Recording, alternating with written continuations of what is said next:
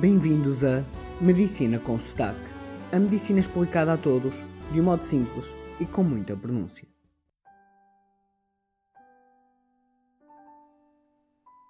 O podcast de hoje é a primeira de duas partes sobre os gases anestésicos e a poluição ambiental que originam.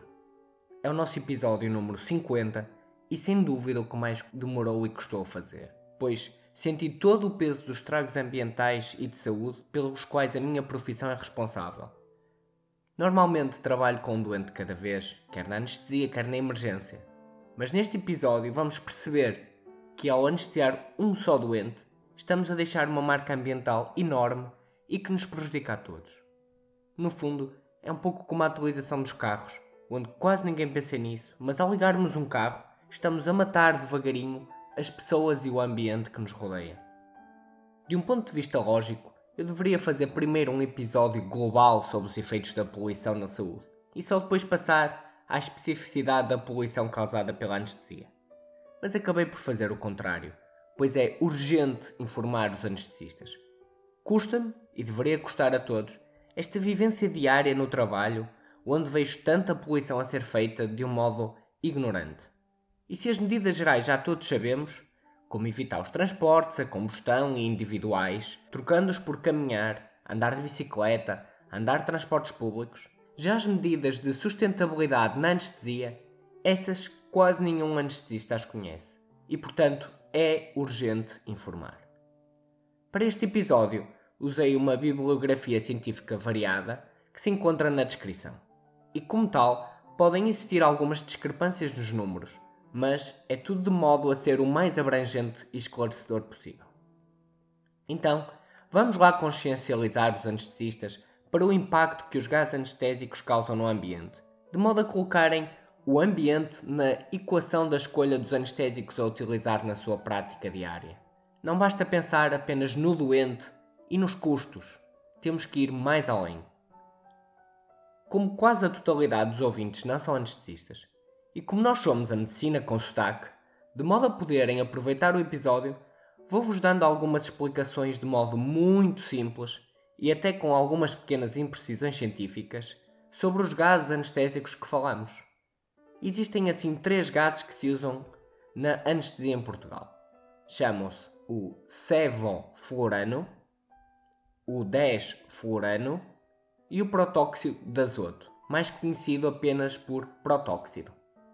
Se por acaso tiverem interesse num episódio sobre estes gases que usamos na anestesia, já sabem, basta enviar um e-mail para medicinaconsotaque.gmail.com No que diz respeito a particularidades destes gases para este episódio, o importante a saber é que o protóxido é o menos potente, seguido do 10-fluorano, e o mais potente é então o sevoflurano.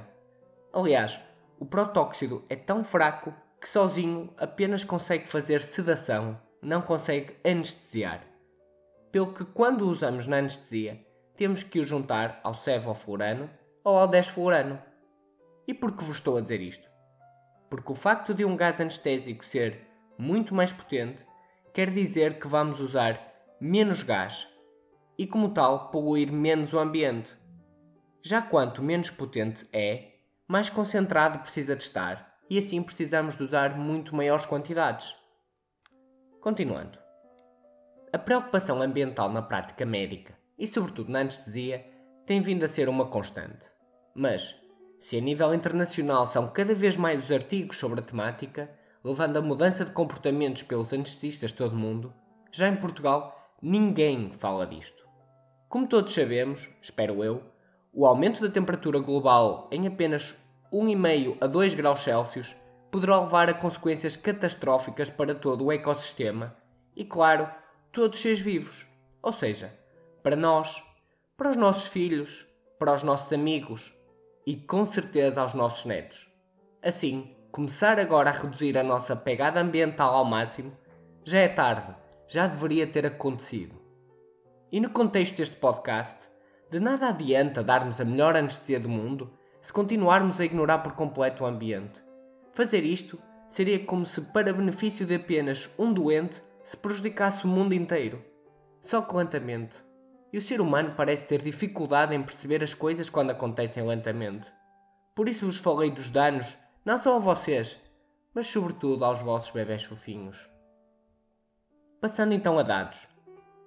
Usando o dióxido de carbono como referência, pois esta é a referência que foi usada nos protocolos de Kyoto e no Acordo de Paris, o cefalfurano tem um potencial de aquecimento global 130 vezes superior ao dióxido de carbono. Já o protóxido, quase 300 vezes superior. E o desflorano, mais de 2500 vezes superior. Incrível, não? Como dos gases anestésicos aparentemente iguais, um deles tem um potencial de aquecimento global 20 vezes superior ao outro. Estes números não são de agora, são de 1999, para terem noção de há quanto tempo a ciência já pensa neste tema e o quão atrasados estamos na nossa prática clínica. Aliás, o grande aumento no número de publicações científicas sobre a medicina e o impacto ambiental já foi em 2010. Eu fiz a minha especialidade entre 2012 a 2017 e nunca, mas mesmo nunca me falaram sobre o impacto da anestesia no ambiente. Já sobre os custos dos anestésicos, bem, isso falavam a cada segundo.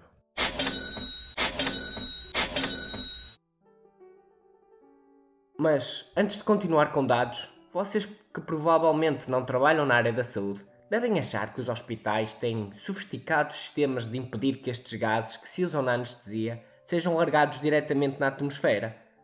Da mesma maneira que as fábricas não deveriam largar os seus produtos, as suas tintas diretamente nos rios, vocês devem acreditar que os hospitais também processam antes de enviar para a atmosfera. Errado. Atualmente, nos blocos operatórios em todo o mundo se usam gases. São feitos 234 milhões de cirurgias a cada ano, mais de meio milhão por dia. E para onde vão os gases usados? Para a atmosfera. Diretamente, sem serem filtrados nem nada. É engraçado, nas salas operatórias há uma grande preocupação para não haverem fuga de gases para a sala, para não atingir os profissionais. Mas depois, vamos lançá-los diretamente para a atmosfera. Mas isto, este pensamento é transversal à nossa sociedade. Basta ver os carros. Quem está dentro deles tem filtros para proteger, para não receber os gases do escape. Mas eles vão diretamente para a atmosfera e para quem anda na rua, quer quem anda a pé, quer quem anda de bicicleta. Ou seja, quem não polui, os que andam a pé e de bicicleta, é que levam com os gases nocivos. Quem está dentro do carro tem mil e um filtros para os proteger. É engraçado este mundo, não? Já criaram alguns sistemas que catalisam o protóxido em apenas azoto e oxigênio, separados. Mas isto não se usa em lado nenhum a não ser na Suécia. Ou seja, já existe alguma tecnologia, mas não há a sua utilização porque é muito caro. Continuando os números, o protóxido fica presente na atmosfera por 114 anos. O desflorano, 14 anos, e o cefalfurano, apenas 1 ano. Só nos Estados Unidos são usadas 35 mil toneladas por ano de protóxido de azoto pela indústria da saúde. Agora imaginem o que nós estamos a mandar para a nossa atmosfera. 35 milhões de quilos todos os anos e que lá vão ficar por 114 anos. Uou!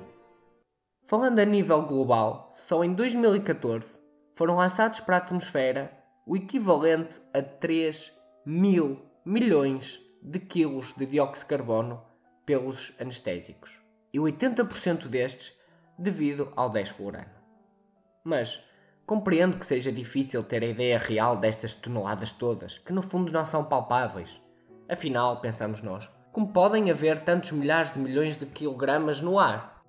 Não só podem, como existem. Mas, transformando alguns dados, posso-vos dizer de outra maneira que vão compreender melhor. Vamos comparar esta poluição à de um carro. Uma hora de anestesia tanto pode corresponder à poluição de 6 km de carro, caso se use o cefalfurano com um fluxo de 1 litro por minuto, como pode corresponder a 1500 km, use o desflorano com um fluxo de 5 litros. E perguntam vocês, claro que os anestesistas têm esta noção. Não. E acreditem, como não pensam nisto, muitas vezes estão a usar o anestésico pior para o ambiente, o desflorano, com fluxos enormes, só porque sim, sem qualquer vantagem para o doente. E terminamos assim a primeira parte deste episódio, para que não fique muito longo, sendo que na segunda parte vamos continuar com mais alguns dados e dizer o que se pode e deve fazer para melhorar a prática anestésica, para que possamos contribuir para uma saúde e ambiente melhores.